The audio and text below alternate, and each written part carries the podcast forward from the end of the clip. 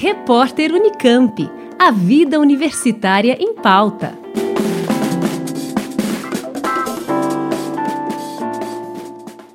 Presente na vida de milhões de mulheres no mundo todo, a pílula anticoncepcional revolucionou a vida sexual em 1960 e permitiu o direito de escolha da gravidez.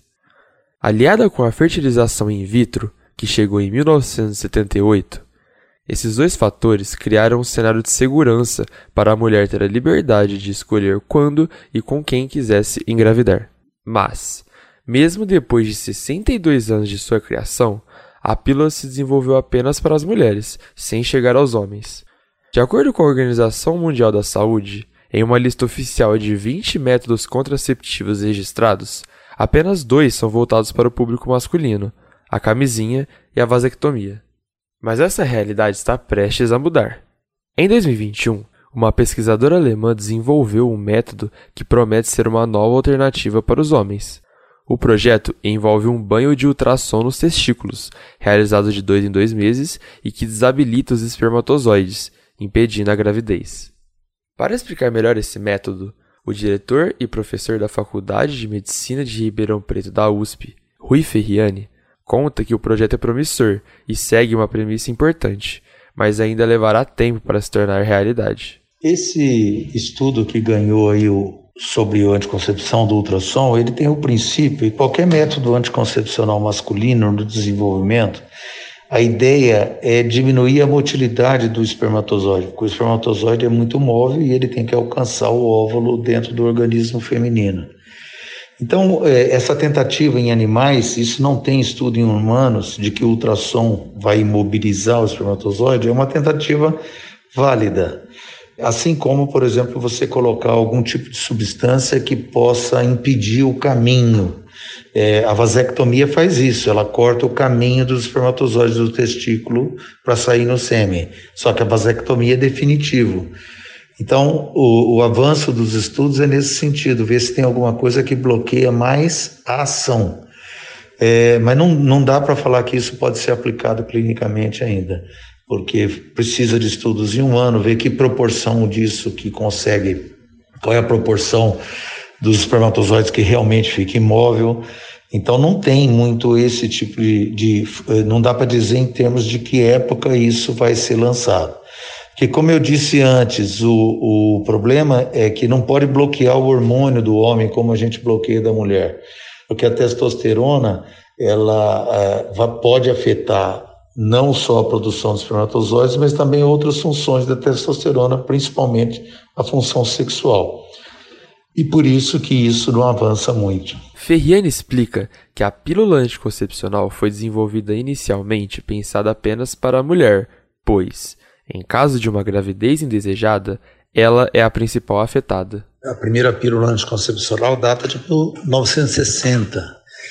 É, e na realidade ela vem, é, acabou surgindo por iniciativa de pesquisadores desde 1935 que envolvimentos de mulheres para tentar estabelecer esse tipo de anticoncepção.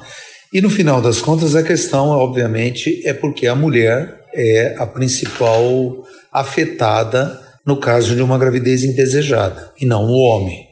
E por isso que todo o desenvolvimento inicial foi em cima do anticoncepcional feminino para proteger a própria mulher. E hoje nós temos uma situação que a anticoncepção foi responsável pela grande revolução sexual da mulher, que permitiu a ela engravidar quando quisesse. E depois, em 1978, veio a fertilização in vitro, que permitiu então escolher a gravidez no momento certo. Então, esses dois aspectos, a pílula de 1960 e a fertilização in vitro de 78, foram os principais fatores da revolução sexual, permitindo à mulher engravidar com quem e quando ela quiser. Segundo Ferriani, além de todo o processo de desenvolvimento químico da pílula masculina, sua criação e a de novos métodos também sofrem com a questão cultural do machismo. A anticoncepção é, masculina, ela passa também por uma questão cultural. Primeiro porque os homens não estão, não estavam, né, preocupados com a gravidez, porque o efeito é na mulher. E segundo, por uma conotação de que é, fazer na anticoncepção masculina tem a ver com virilidade ou tem a ver com potência sexual, e isso sempre foi motivo de muita rejeição, certamente uma atitude bastante machista em relação à questão da concepção, já que é um problema do casal e ambos deveriam é, correr atrás da solução. Então, principal, o principal ponto é esse mesmo é, cultural que atrasou muito. Atualmente, existem alguns estudos na área para o desenvolvimento de métodos contraceptivos masculinos, mas seu processo ainda é muito complicado por conta das resistências e do medo da impotência sexual como sequela. É, do ponto de vista técnico, é mais difícil realmente conseguir. Se existem muitas pesquisas, ah, no Brasil mesmo, existe pesquisa na Bahia, antiga, do professor Eusimar Coutinho, mas sempre com muita resistência de grupos de voluntários por parte dos homens, porque sempre houve essa conotação de que o problema não é meu, né, o homem dizendo o problema não é meu, é, e segundo, com medo de que qualquer método cause perda de potência sexual.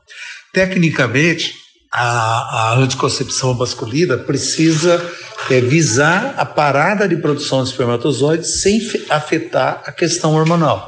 E há métodos em desenvolvimento quanto a isso.